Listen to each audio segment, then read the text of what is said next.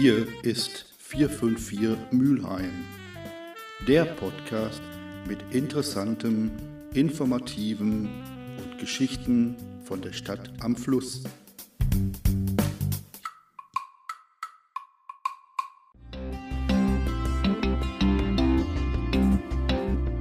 Neues aus dem Hunsbuschviertel mit Anna Maria Allegressa. Und jetzt heißt es wieder Neues aus dem Hunsbuschviertel. Hallo Anna, wie geht's dir? Ja, hallo Ralf, mir geht's gut. Und ich äh, freue mich schon wieder auf die nächsten Tage und was jetzt schon wieder alles kommt. Äh, ich bin immer wieder gespannt. Äh, es ist so abwechslungsreich bei uns. Du machst am Mittwoch, den 27. ab 15 Uhr einen historischen Rundgang durch Speldorf. Wie funktioniert das diesmal? Ja, also wir machen das in Kooperation mit dem Bürger- und Kurverein.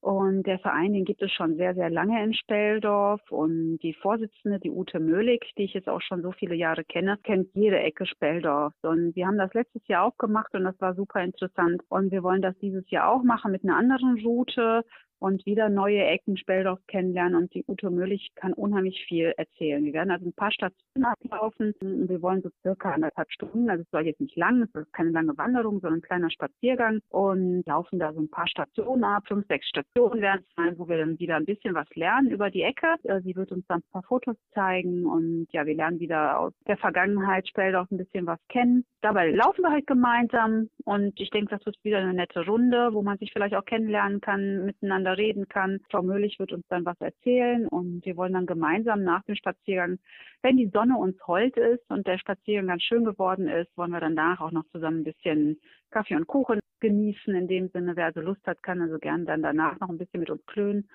und das nochmal Revue passieren lassen, was wir so gehört haben. Die Leute, die teilnehmen wollen, machen was? Wenn die teilnehmen wollen, müssten die sich bei mir einmal melden, entweder halt über E-Mail oder telefonisch. Ich bin ja ab Montag äh, erreichbar äh, unter meiner Handynummer 0157 8811 7290 oder man ruft mich an oder kommt vorbei in Speldorf bei uns im Begegnungszentrum an der Duisburger Straße 286. Da können wir dann halt eben die Anmeldung annehmen und dann wissen wir auch ungefähr, wer da ist und wer dabei ist. Das wäre ganz gut und wenn wir tatsächlich noch zusammen äh, Kaffee trinken wollen, dann wäre natürlich auch wichtig zu wissen, dass man dann seinen Impfnachweis oder Testnachweis dabei hat, weil die 3G-Riegel ja auf jeden Fall gilt innen drin. Maske sollte man dabei haben, wenn man mit reinkommen will. Und sonst gehen wir einfach durch Speldorf und hoffen, dass wir trocken im Himmel dann äh, ein bisschen was von Speldorf kennenlernen. Andere Geschichte ist, die betrifft diesmal Dümpten. Du hast in der letzten Woche zum ersten Mal mitverantwortet ein Smartphone-Café in Dümpten mit großem Erfolg. Genau, also die äh, Alexandra Tajnovic hat ja in Heißen damit angefangen, mit ihrem Smart Café. Ich habe in Speldorf im Grunde genommen relativ früh dann auch nachgezogen und mit Alex Unterstützung in Speldorf auch ein Smartphone Café angefangen. Und wir merken, dass der Bedarf halt sehr groß ist. Wir haben jetzt in Dümpten einen Quartierspunkt Dümpten an der Oberheidstraße 136 jetzt auch damit angefangen und wir hatten das halt auch beworben in der Mühlener Woche und es haben unheimlich viele angerufen. Also wir merken gerade, dass äh, viele das gerne nochmal miteinander üben wollen, Fragen stellen wollen und das Smartphone besser kennenlernen wollen und dass da ein Riesenbedarf ist. Also aus der ganzen Stadt wurden wir angerufen. Das heißt also, wir können auf jeden Fall noch ganz gut neue Gruppen gründen, weil wir können nicht 30, 40 Leute in einem Kurs, das macht halt keinen Sinn. Ne? Deswegen, wir haben jetzt acht Teilnehmer zugelassen die dann mit einem Ehrenamtlichen gemeinsam Fragen klären, miteinander gemütlich auch sich austauschen und schauen können, was wollen sie wissen, was sind die Fragen, die sie noch haben. Würden gerne noch weitere Gruppen öffnen in Speldorf, in Heißen, in Dümpten. Ich denke, der Bedarf ist halt sehr groß und wenn es äh, Zuhörer gibt bei dir, die äh, zum Beispiel auch super gut mit dem Smartphone umgehen können, und das gerne weitergeben möchte. Ich hatte einen, der ist 88, der gesagt hat, ich möchte das unbedingt gerne können. Oder eine Dame hat angerufen und gesagt, ihr Sohn hat ihr ein Smartphone geschenkt, der wohnt aber ganz weit weg und kann ihr nicht erklären, wie man das nutzt. Es gibt halt viele, die haben ein Smartphone und wissen nicht, wie sie es nutzen können. Und es wäre super, wenn sich dann auch Leute bei mir melden, die dann vielleicht Lust haben, das auch zu erklären. Dann könnte man ja darüber reden, auch wann sie können, wie oft sie können. Das muss ja nicht jede Woche sein. Das kann man wirklich dann auch regeln mit den Ehrenamtlichen. Also wer Lust hat, das auch zu machen und das vielleicht einmal im Monat anzubieten, ist auch herzlich willkommen bei uns, das halt ehrenamtlich mit Senioren zusammen zu machen. Und da gilt auch wieder die Rufnummer, die wir vorhin schon durchgegeben haben. Also die, die Leute sollen dich Genau. kontaktieren. Wenn man will, kann man ja auch auf der Homepage beim CWE nachgucken. Da stehen also auch meine Kontaktdaten und meine E-Mail-Adresse und meine Rufnummer. Da kann man mich also gerne kontaktieren und dann können wir schauen, in welchem Stadtteil das machbar ist, wann und wo das am besten dann passt. Ich würde mich da ganz und gar nach den Ehrenamtlichen richten, die dazu Lust haben. Und dann können wir mit Sicherheit flexibel schauen, wo, wo kann man das machen und wann kann man das machen.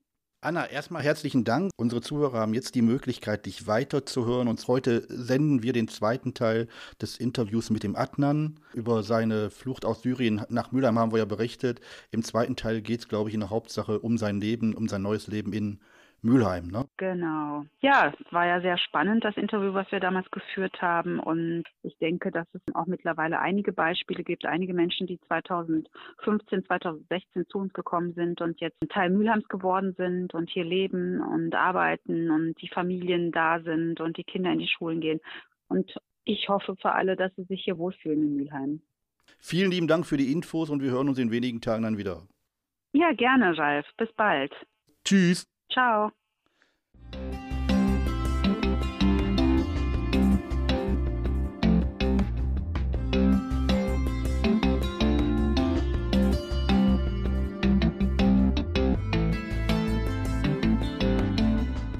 Hast du auch das Gefühl, dass du jetzt in Speldorf angekommen bist? Würdest du sagen, das ist jetzt deine neue Heimat oder wie empfindest du das? Oder hast du das Gefühl, du musst noch woanders hin?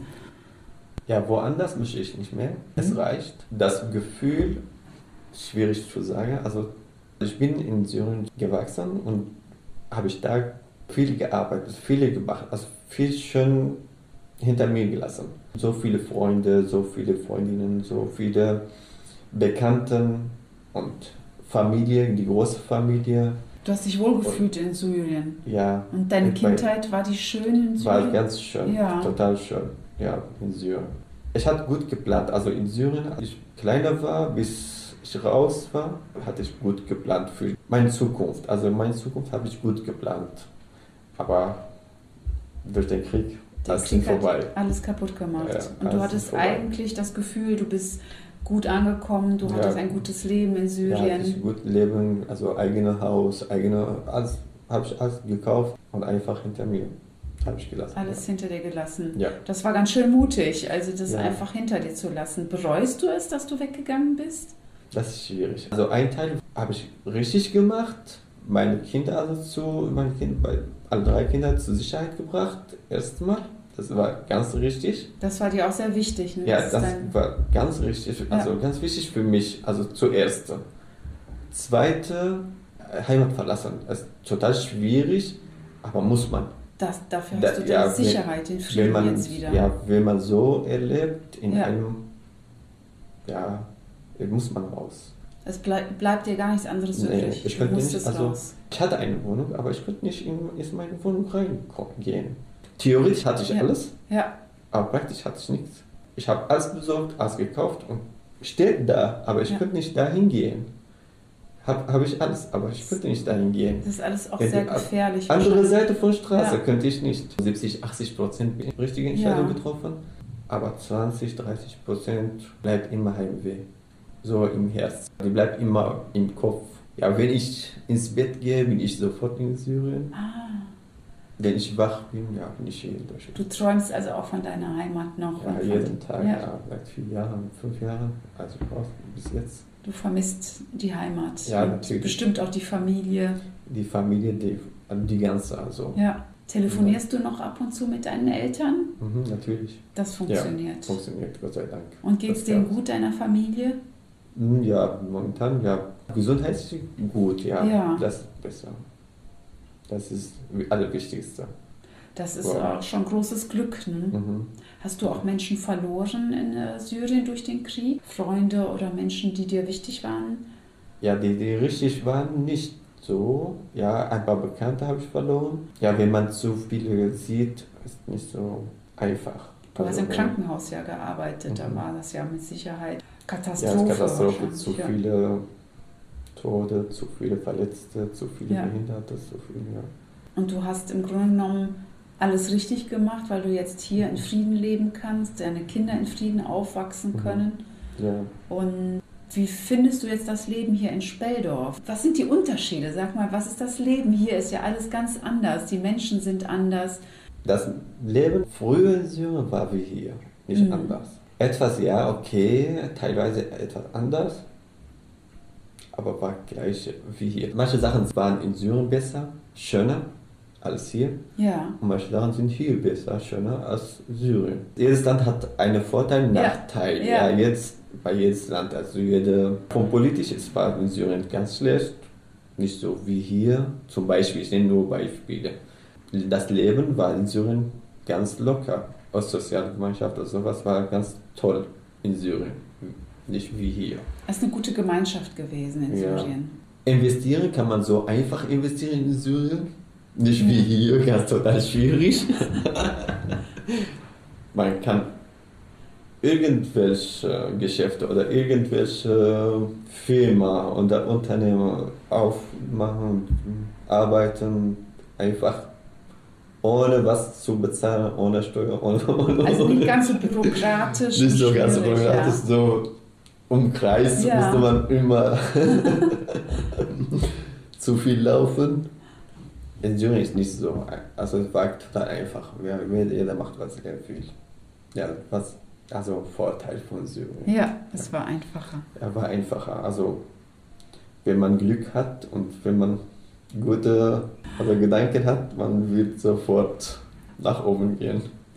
Ah, Hier ist es anders, aber das hat ja dafür dann einen Vorteil, dass du etwas Sicherheit hast. Ja, das- ne? das dann ist- es oft meine- mit dem. Vertrag, dann hast du alles gibt's- schriftlich. Mhm. Gibt Sicherheit, ja, gibt es Sicherheit erst einmal. Ja, in Syrien auch gibt es Sicherheit, aber nicht so.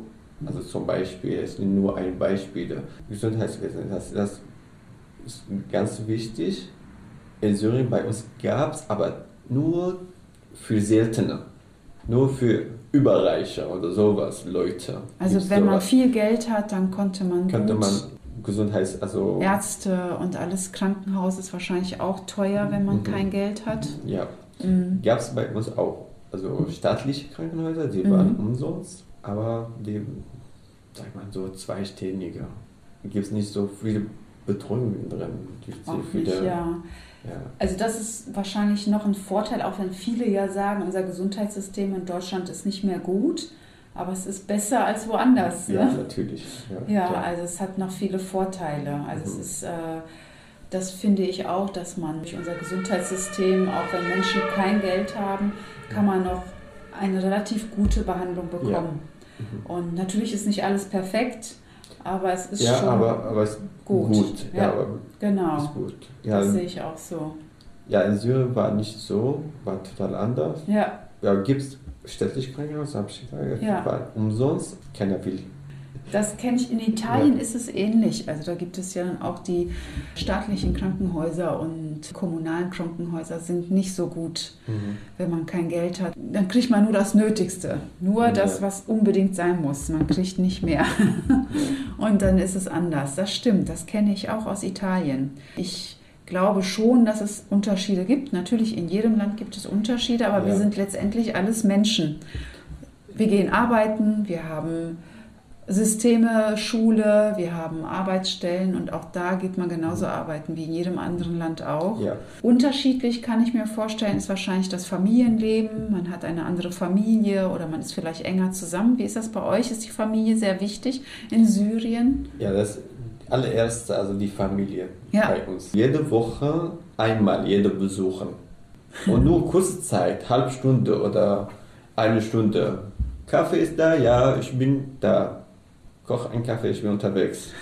ja, nur halbe Stunde habe ich Zeit. Ich muss jeder besuchen. Meine Geschwister und meine Eltern so. Ja. Da warst du immer unterwegs bei der Familie. Unterwegs. Ja, einmal die Woche. Ja. Maximal einmal die Woche musste ich.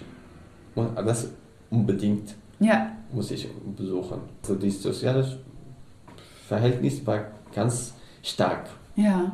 Ich so, also jedes Jahr einmal, nee, das war. Und wie ist es mit der Nachbarschaft? Wir haben uns ja hier in Speldorf kennengelernt. Mhm. äh, weil ich ja hier auch die Nachbarschaft mit äh, unterstütze, wenn wir Nachbarschaftsfeste machen, wenn wir andere Projekte machen. Da haben wir uns auch beide kennengelernt. Und du hast mir auch geholfen bei Nachbarschaftsfesten. Mhm. Und da habe ich auch gemerkt, dass dir das auch Spaß macht und dass Nachbarschaft ja auch Spaß machen kann, dass man ja auch zusammen feiern kann. Man kann sich gegenseitig helfen. Wie ist das in Syrien? Ist Nachbarschaft da auch wichtig? Ja, Nachbarschaft ist auch so stark in Syrien. Also jeder bei uns gibt einen Gespruch, also nennt man man ist verpflichtet für siebte Nachbarschaft. Es ist die Pflicht, die siebte Nachbarschaft unterstützen.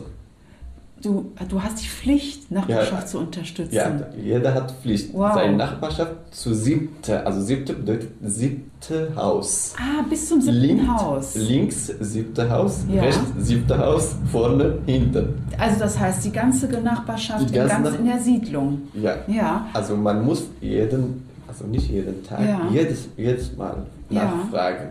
wie geht's oder was gibt's Neues, gibt es ein Problem oder so, was, was kann ich dir helfen? Oder da ist ein Zusammenhalt kann, dann da. Ja, Zusammenhalt. Ja. Jeder erzählt, was der hat und ganz öffentlich. Ja. So, der hm, lügt mich ein oder sowas, der lacht über mich, der lacht mich um oder so, nee, gibt es nicht sowas. Also, es gibt keinen Neid, und, äh, sondern nein, hält zusammen? Nee, hätten sich zusammen und wir haben ganz cool und ganz stark Nachbarschaft. Habt ihr auch zusammen gefeiert dann auch? Feste? Ja, jede Feier. Christliche mit Muslimen oder mit Isiden haben wir alles zusammen gefeiert. Bei uns gab es Isiden im in der Nachbarschaft Umgebung, auch? Ja, ja. gab es Isiden und Christen auch. Ja. Wir haben immer gefeiert. Ja. Die Christen haben mit uns gefeiert und die anderen Muslime haben mit, äh, also mit Isiden ja. gefeiert, Isiden hatten mit Muslimen gefeiert, beide hatten gegenseitig gefeiert. Wer, früher kannte keiner, wer ist äh, Christ oder man, man sagt Man hat nicht, nicht gefragt, welche wer, Religion Man sagt nicht, hat. der ist Christ oder ja. der ist Muslim. Früher man sagt das nicht. Ja. Nee, man fragt nicht oder man, es gab kein Interesse dafür. Hauptsache, man ist als Mensch ja. nett, man hält zusammen, man Mensch, hilft nett, sich. Endlich. Ja. Fertig. Und so sollte es eigentlich mhm. auch sein, ne? dass man ja. halt sich akzeptiert und respektiert und dass man zusammenhält, wenn man Hilfe braucht. Ja. Und ja, ich weiß noch ganz genau, wie du auch äh, beim Grillen geholfen hast, als wir ein mhm. Nachbarschaftsfest hier gemacht haben. Und ich hoffe sehr, dass wir vielleicht irgendwann wieder feiern können, dass wir wieder ja. irgendwas machen können zusammen. Vielleicht hast du dann auch Lust, wieder mitzumachen. Ich finde es total nett, dass ja, wir das zusammenhalten. Und ich finde das auch ganz wichtig, dass wir uns kennenlernen und das ist ja, Nachbarschaft ist ja auch was Schönes, weil du lernst ja viele verschiedene Menschen kennen. Mhm.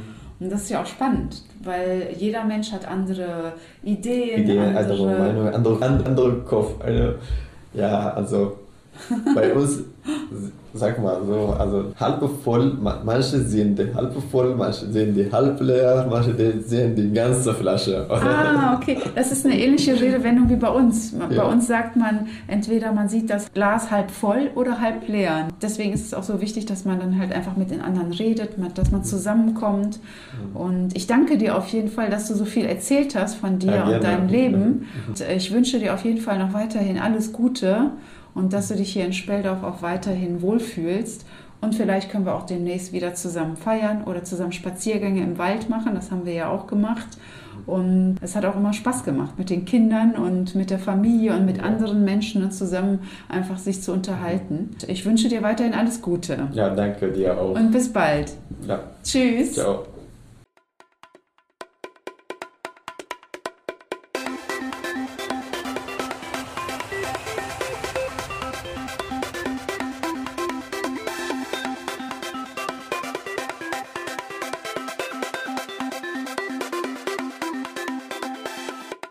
In einer Zeit von Online-Medien und Online-Kommunikation bilden sich immer mehr Communities.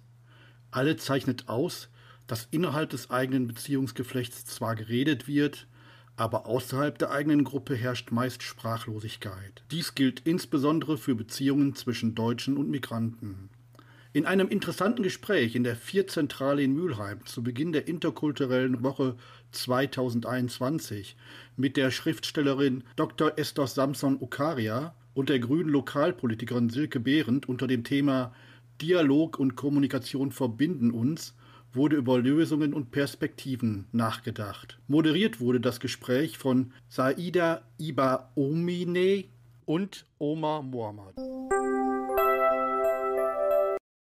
Wir haben Frau Behrendt da. Frau Behrendt ist Stadtverordnete im Rat bei den Grünen. Sie ist Mitglied in der Bezirksvertretung und ist auch im Ausschuss für Arbeit, Gesundheit und Soziales. Und bei den Grünen ist sie gesundheitspolitische Sprecherin. Dann haben wir noch Frau Dr. Esther Samson Okaria. Ja. Du hast deinen Ursprung in Nigeria, ja. ist Schriftstellerin oder Autorin, hat jetzt äh, mittlerweile sieben Bücher rausgebracht und ist gerade dabei, ihr achtes zu schreiben. Sie engagiert sich auch ganz viel für Frauen in ihrer Heimat und coacht auch ganz viele Vereine in dem Bereich Mobbing. Ja, und ähm, äh, wie heißt das? Ähm, so Business, Unternehmensstrategie habe ich so in 2018 mit Oma angefangen. Super. Und wir machen auch ähm, dieses Mobbing hat angefangen im November letztes Jahr mit einem Verein African Ivory. Meine Aufgabe war, diese Jugendliche mit dem so praktisches Workshop zu machen, wie sie sich so verteidigen oder besser äußern, wenn sie sich in einer Mobbing-Situation finden.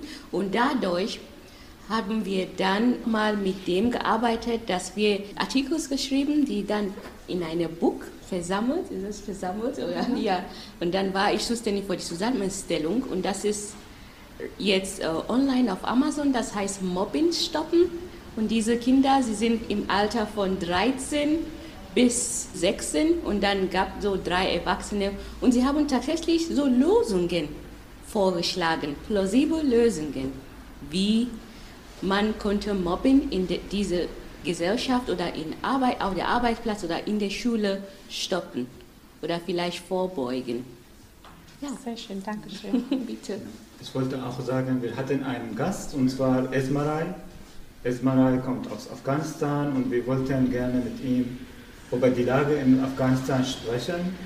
Aber es ist ihm sehr sensibel und sehr traurig. Da sind seine Familie und Verwandten Deshalb hat er abgesagt und unser Gedanke natürlich ist bei ihm und bei allen Menschen, die in Afghanistan leiden, leider. Genau. Magst du dich noch mal ganz kurz vorstellen, Silke? Ich bin erst seit 2009 in Mülheim. Vorher habe ich in Baden-Württemberg gelebt, zehn Jahre, und davor in Hannover. Das heißt, ich habe Deutschland schon an vielen Ecken kennengelernt, habe mich dann hier politisch engagiert, auch um so ein bisschen eine Heimat hier zu finden und Menschen kennenzulernen. Und das ist total schön, weil ich so viele unterschiedliche Menschen kennenlerne, die aber gemeinsam haben, dass sie etwas für unsere Welt, für unsere Zukunft machen möchten und äh, sich engagieren, dass die Gesellschaft besser wird. Sehr schön. Wir haben ein paar Fragen vorbereitet und die würden euch gerne stellen. Und magst du gleich anfangen, Marc?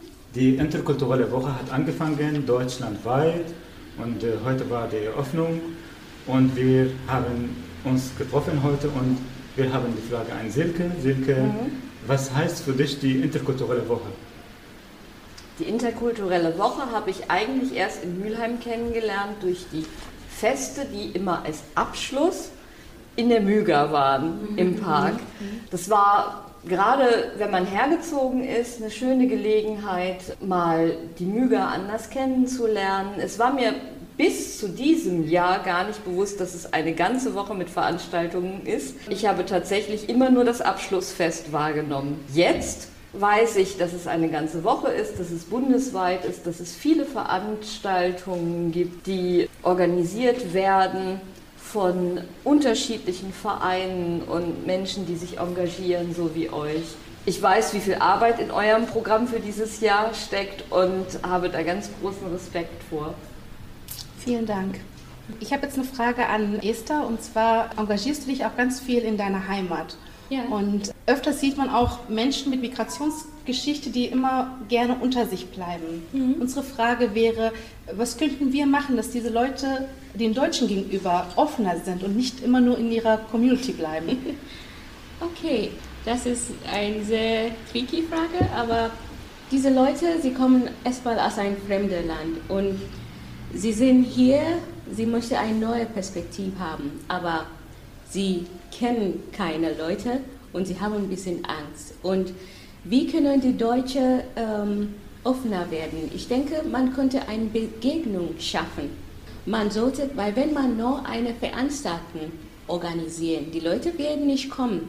Sie hören das, aber sie denken, ah, wenn ich da hingehe, ich kann kein Deutsch, ich bin so Afrikaner, ich weiß nicht, wie das sein wird. Aber wenn die Deutschen dann zu dem gehen, zum Beispiel, sie können auch zum Beispiel von deren interkulturelle ähm, Orte anfangen. Ich bin von Afrika, sie gehen viel in die Kirche, sie können zu der Kirche gehen und sagen, hallo, hey, diese interkulturelle Woche, wir möchten mit euch ein Dinner for Friends organisieren. Wir tauschen uns Rezepte an, wir organisieren das zusammen, wir sitzen. Du kannst Englisch sprechen, ich spreche Deutsch, aber wir verstehen uns. Und ja, das konnte von dort anfangen. Sie gehen zu den Leuten. Sie organisieren noch, nicht nur etwas, aber sie gehen und dann schaffen diese Begegnung. Dann sagen, ich möchte mit euch arbeiten. Die Leute werden sich freuen und sagen, oh, sie interessieren sich für uns. Und ich denke, Sie können auch von da anfangen. Weil du gerade gesagt hast, dass vielleicht eine afrikanische Person nicht hingeht, weil sie sagt, ich bin afrikanisch ja. und kann kein Deutsch. Ja. Ähm, wie, sehr, wie wichtig ist die Mehrsprachigkeit hier? Ja, ich denke, die Mehrsprachigkeit ist auch sehr schön, weil ich denke, Letztes Jahr hat Oma angefangen, etwas zu machen mit Mehrsprachigkeit. Ich habe mit einer Frau aus dem Orient gearbeitet. Sie kommt aus dem Orient. Es gab einen anderen Mann aus Togo und ein anderer Tänzer aus Orient. Ich spreche kein Arabisch, aber ich war bereit, mit dem zu arbeiten. Wir haben unsere Texte gelernt, in deren Sprache, ich in meiner Sprache. Und wir haben das ähm, getauscht, dieses ähm, Theater gemacht. Und das war so viel Emotion, weil wir haben uns verstanden. Körpersprache, Sprache, so der Mehrsprachigkeit und ähm, von den Liedern und auch, dass sie auch, sie sind hier gekommen, sie haben auch ein bisschen Deutsch gelernt. Das hat uns auch geholfen. Und du hast gesagt, dass die Menschen hier kommen neu und dann es gibt Vorurteile. Dann ja. Ist, ist das, äh ja, es gibt Vorurteile, weil zum Beispiel viele sehen viele Sachen im Fernsehen und denken, oh, oh, wow, lebt ihr auf dem Baum? Aber ist nicht so. Das ist dieses, was ich in meinem Kopf eingebildet. Es ist genau wie wenn ich kenne einige deutsche Männer, die sagen, ah, viele fragen mich ständig über meine Frau. Ah, oh, sie ist Afrikaner. Oh, wow. Ist das richtig wie andere Frauen? Aber das ist nur Vorurteile. Man muss vielleicht in der Gesellschaft anfangen, ein bisschen Bewusstsein, diese Awareness auf Englisch so klein, klein Ort, das anfangen, das zu organisieren und die Leute mit dieser Information so edu They have to be educated. Mhm. You have to educate a person. Es ist, wenn man ein Kind zur Welt, wenn ich dieses Kind nicht, ihm nicht erzähle, dass in der Welt gibt es viele Farben von Blumen, viele Menschen aus der Orient, aus Afghanistan, aus Lebanon. Zum Beispiel ich, ich bin mit vielen Leuten aus Lebanese zur Schule gegangen. Diana zuerst mal kennengelernt. Sie kommt aus der Orient. Für mich, wir haben uns sofort in uns verliebt. Ich denke, das darf ich sagen. Und ähm, ja, weil ich war bereit, meine Eltern haben mich das erzählt über verschiedene Leute. Und ich denke, wenn man auch diese Awareness besonders auch für die Familie auch anfangen und sagen, die Kinder das beizubringen. Sie mhm. wachsen, sie wissen, dass, oh, es gibt andere Menschen in der Welt und auch in unserer Stadt, es gibt klein, klein Plakate ähm, über vielleicht kleine Geschichte erzählen, über ähm, und Länder sagen, dieses, vielleicht sind in Politik, man könnte das auch einbauen, mhm. dass in die Schule dass sie wirklich in die Geschichte über verschiedene Kulturen dem das erzählen, die genau wie das ist. Mhm. Ja, dann sie werden keine Angst haben, dass die andere Person ist Unterschied. Die andere Person ist nur Unterschied, weil die Person ist aufgewachsen in einer anderen Kultur, aber es ist die gleiche Blut, die in uns fließt. Nur wir müssen bereit sein, diese Person nicht nur zu akzeptieren. Die Leute können sagen, ich akzeptiere dich, aber ich bin nicht bereit, mit dir zu gehen, weil du siehst nicht wie ich. Aber nein, ich sehe Oma, er ist ein Mensch, ja, ein toller Karl. Oder wie sagt man das? ja, und fertig. Die Leute müssen einfach diese Awareness das machen, mit den mhm. Kindern anfangen. Und das fließt auch in die Familie, in unsere Gesellschaft. Richtig. Und ja, wir können das schaffen, diese Vorurteile. Und Inklusion, Nummer zwei, ich denke Inklusion. Inkludiere mhm. die, die Menschen in Stadtsachen, das ist auch schön, mit was mit euch passiert, diese grüne bunte Liste. Man merkt, dass die Stadt ist bereit, die Menschen aus anderen Herkünften in Stadtdevelopment zu inkludieren. Ja, das schafft ein sehr gutes Bild. Und ich denke, wir sind auf einem guten Weg. Sehr schön. Apropos Politik, also gestern war ja die Bundestagswahl, Silke, mhm. und ähm, viele Menschen mit Migrationshintergrund haben mir erzählt, ich gehe nicht wählen, weil bringt eh nichts. Wie kann ich diese Leute oder diese Menschen dazu bringen, doch wählen zu gehen? Also ich denke, die Aussage kommt nicht nur von Menschen mit Migrationserfahrung, die kommt auch von Menschen, die schon immer hier sind. Das mhm. bringt alles gar nichts, wenn ich wählen gehe. Mhm. Ich erzähle dann immer, ja, aber was bringt es denn nicht wählen zu gehen? Mhm. Das bringt ja noch viel weniger, weil dann ist die Stimme verschenkt, vielleicht für irgendeine Mehrheit, die du so gar nicht wolltest. Ich finde, unsere Demokratie ist was ganz Tolles und ganz viele Menschen hier und anderswo auf der Welt haben dafür gestritten, haben sich eingesetzt, haben vielleicht sogar ihr Leben riskiert und verloren dafür, dass wir wählen gehen dürfen. Mhm. Das ist kein, oh ja, da muss ich jetzt am Sonntag wählen gehen, sondern nein, das ist ein Privileg und ich darf. Ich versuche Leute dann im Gespräch mit meiner Begeisterung dafür zu überreden, weil letztendlich ist es ein Gefühl und wenn ich mit Argumenten komme, weiß ich nicht, wo ich ankomme. Wenn ich aber mit dem Gefühl, es ist mir wichtig, dass ich wählen gehe, es ist mir wichtig, dass andere wählen gehe, da hoffe ich immer, dass ich Leute erreiche und überzeugen kann. Letztendlich, gerade Menschen mit Migrationserfahrung sind ja hierher gekommen, weil wahrscheinlich bei vielen zu Hause diese Demokratie nicht herrschte, weil sie sich gewünscht haben, woanders ein besseres Leben zu haben. Und wenn du mitreden kannst, ja, dann sei laut, dann rede mit. Nur dann kann sich ja etwas ändern. Wenn alle zu Hause bleiben und sagen, ach ja, es nützt ja nichts. Dann haben diejenigen die laute Stimme, die wir eigentlich nicht hören wollen. Und was ist jetzt mit den Menschen, also mit Migrationshintergrund, die wählen möchten, aber nicht dürfen? Das ist eine politische Frage, die natürlich verschiedene Parteien unterschiedlich handhaben. Ja? Also wir Grünen treten dafür ein, dass das geändert wird. In unserem Wahlprogramm steht drin, dass wir das anders haben wollen. Wir wollen nicht nur das Wahlalter auf 16 reduzieren, wir möchten auch, dass Menschen, die ihren Lebensmittelpunkt langjährig hier haben, die Chance haben zu wählen. Nun ist die Wahl vorbei und wir wissen alle, dass die Grünen nicht die stärkste Partei geworden sind. Man muss schauen, ob wir an einer Regierung beteiligt sind und dann, was man umsetzen kann von dem Wahlprogramm. So ein Wahlprogramm ist ja immer auch so eine Wunschgeschichte, was wir alles möchten, was wir alles ändern wollen. Da stehen ganz tolle Sachen drin. Aber jetzt heißt es, Kompromisse finden, schauen, was geht mit den anderen, die mehr Stimmen bekommen haben. Mir ist das ganz wichtig, aber da habe ich jetzt als Person keinen Einfluss mehr drauf. Das wird jetzt quasi in Berlin dann irgendwann verhandelt. Aber in unserem Wahlprogramm steht einer der langjährigen Wünsche der Grünen ist mehr Teilhabe für Menschen, die ihren Mittelpunkt hier haben. Einige Menschen, die wählen dürfen, sie gehen nicht wählen manchmal und sagen, alle Parteien machen nicht gut und so. Ja. Es ist einige und sie wollen nicht wählen gehen. Dann habe ich einen Freund, der wählen darf. Mhm. Habe ich ihm gesagt, ich darf nicht wählen. Mhm. Kannst du gehen und wählen und meine Stimme geben? Und hat geklappt. Ach, schön. Super. Das ist toll. Ja, das, das haben wir tatsächlich auch innerhalb der Familie, weil uns klar war und ist, das jetzt eine entscheidende Wahl war. Ja? Und meine Kinder haben ihre Großmütter angerufen und mit ihnen diskutiert.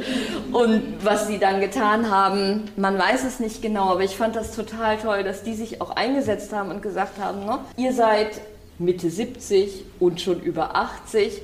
Wir möchten mit euch drüber sprechen. Ihr habt eine Stimme, aber es ist unsere Zukunft, über die ihr da gerade entscheidet.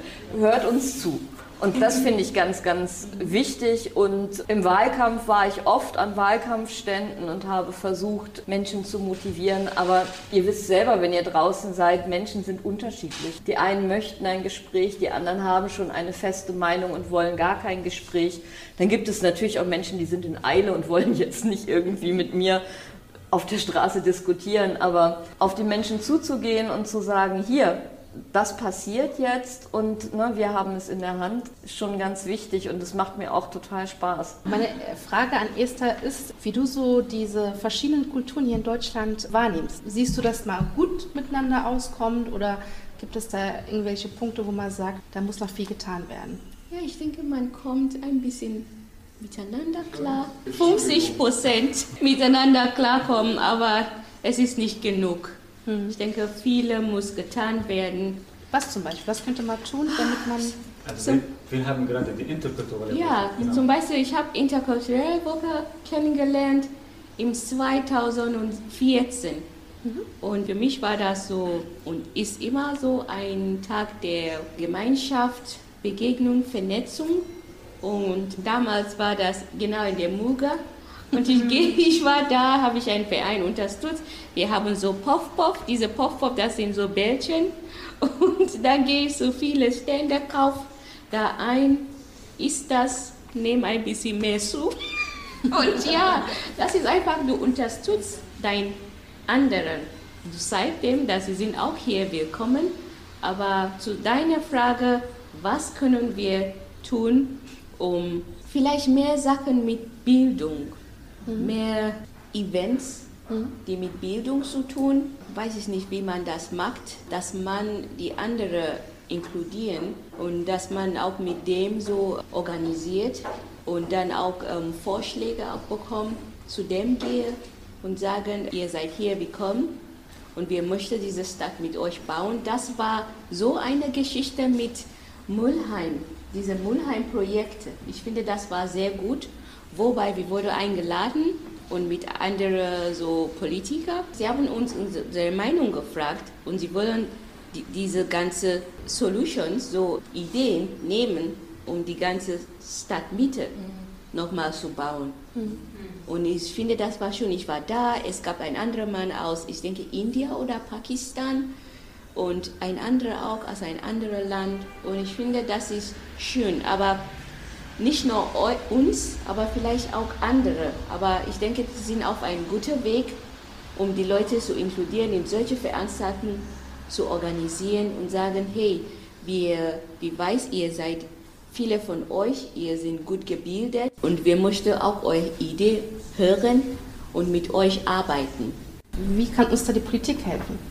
Die Schwierigkeit, die Esther schon gesagt hat, ist, dass Angebote vielleicht aus Sorge, aus Angst nicht wahrgenommen werden. Zum Beispiel, unsere Sitzungen sind öffentlich. Wir bieten Wahlprogramme mehrsprachig an.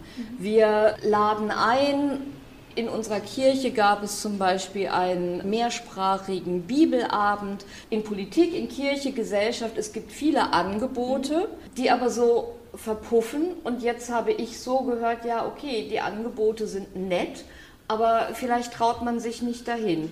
Esther hat gesagt, ja, kommt doch zu uns. Ja, vielleicht traue ich mich auch nicht hin. Mhm. es ist schwierig.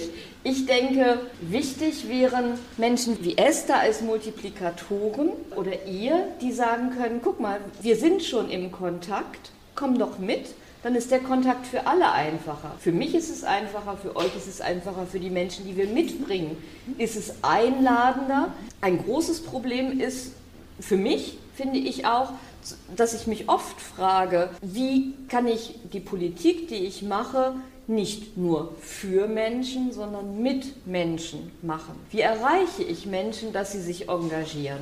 Und das bezieht sich jetzt nicht nur auf Menschen mit Fluchterfahrung, sondern auch andere Mitglieder in der Partei muss man immer wieder ansprechen und sagen, guck mal, wir haben das, das, das, möchtest du mal was mitmachen, möchtest du mit an einen Stand, soll ich dir die richtigen Leute vorstellen, wofür interessierst du dich?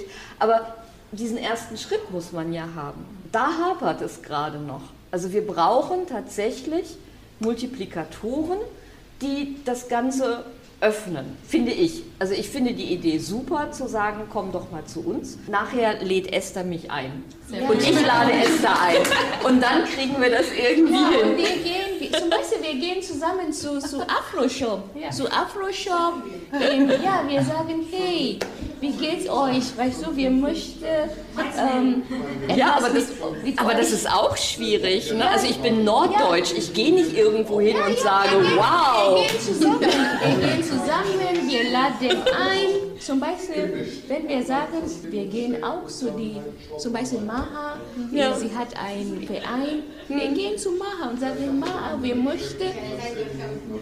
Und die Frauen, die zu Mahas Veranstaltung kommen, sie sehen uns. Erstmal, wenn sie Maa sehen, sie sehen Maa als eine Verbindung. Sie Ja, werden ja. uns zuhören.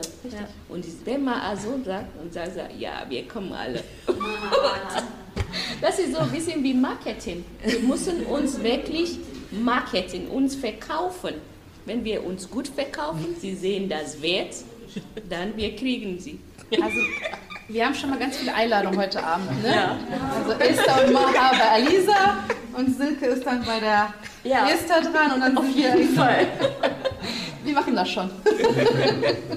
Ja, jetzt kommen wir so ein bisschen zum Ende unserer Veranstaltung. Habt ihr noch Fragen an unsere Gäste? Oder? Ja, gerne. Habt ihr mal die Idee gehabt, Politiker zu werden oder wirklich aktiv in einer Partei zu sein? Oder seid ihr schon? Das weiß ich nicht. Omar? Ich bin schon Mitglied in der Grünen. In der Grüne. Und woher kommt dieser Impuls? Okay, ich möchte offiziell mit der Etikette der Grüne und aktiv da zu sein. Ich bin hier in Mülheim seit äh, fünf Jahren und du- dadurch äh, viele Menschen kennengelernt habe. Und der Eintritt in die Grünen war ganz einfach und ich stehe für Natur von Anfang an. Und in den letzten äh, Jahren habe ich gemerkt, dass die Grünen öffnen sich sehr auf die Migranten und äh, möchten helfen, die Menschen, die im Meer ertrinken und so weiter. Und deshalb habe ich mich entschieden, für die Grünen einzutreten. Bist du auch? Ähm, nein, ich bin nicht so aktiv, aber ich war letztes Jahr hier, habe ich auch gewählt. Ich habe ja, ich habe gewählt und ähm, ich wähle auch so lokales ähm, Wahl. Und ähm, wenn etwas ist, eine Veranstaltung, ich engagiere mich sehr. Und auch damals, als dann diese Refugees gekommen, war ich auch in Münster mit einer Kirche. War ich dort, habe ich gearbeitet, Essen verteilt. Und wenn die Leute mich brauchen, bin ich immer da, zu helfen.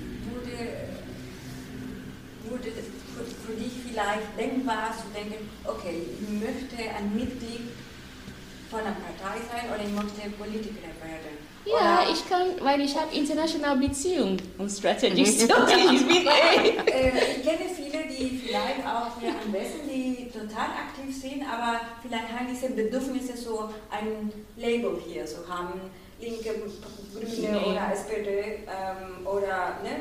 Nee. Wie die Leute, die Fußball spielen. Ich muss nicht von Schalke, ich muss nicht von Dortmund nach Bayern, sondern ich spiele einfach Fußball. Verstehst du, Ja, ja, ich habe ich für mich Hauptsache, ich kann die Leute positiv beeinflussen, helfen, ist eine Multiplikatorin. helfen, um ein besseres ähm, Leben zu finden, weil das ist so, das mag ich auch als Coach. Ich komme, ich helfe, ich komme, zu- ich arbeite mit dem, ich sage dem, sie, sie haben schon alles schon drin. Meine, ich muss nur ein bisschen Feuerzeug, so das und mit meinen Ideen und dann, Ja, genau. dann ist alles Anleitung. gut. Sehr schön. Feuerzeug. Ja. Ah, Tipp für nächste ja, äh, interkulturelle Woche. Schreiben Sei der Scheitholz, sei der, der erste Flamme. Ja. Ne? Wirklich. Solche, wenn viele Leute haben viele Ideen, aber nur einer sollte ein bisschen an Scheitholz und, und kommen die ganze Idee oder kommen die Leute zusammen. Ja, äh, toll. Danke. Frau Driesen.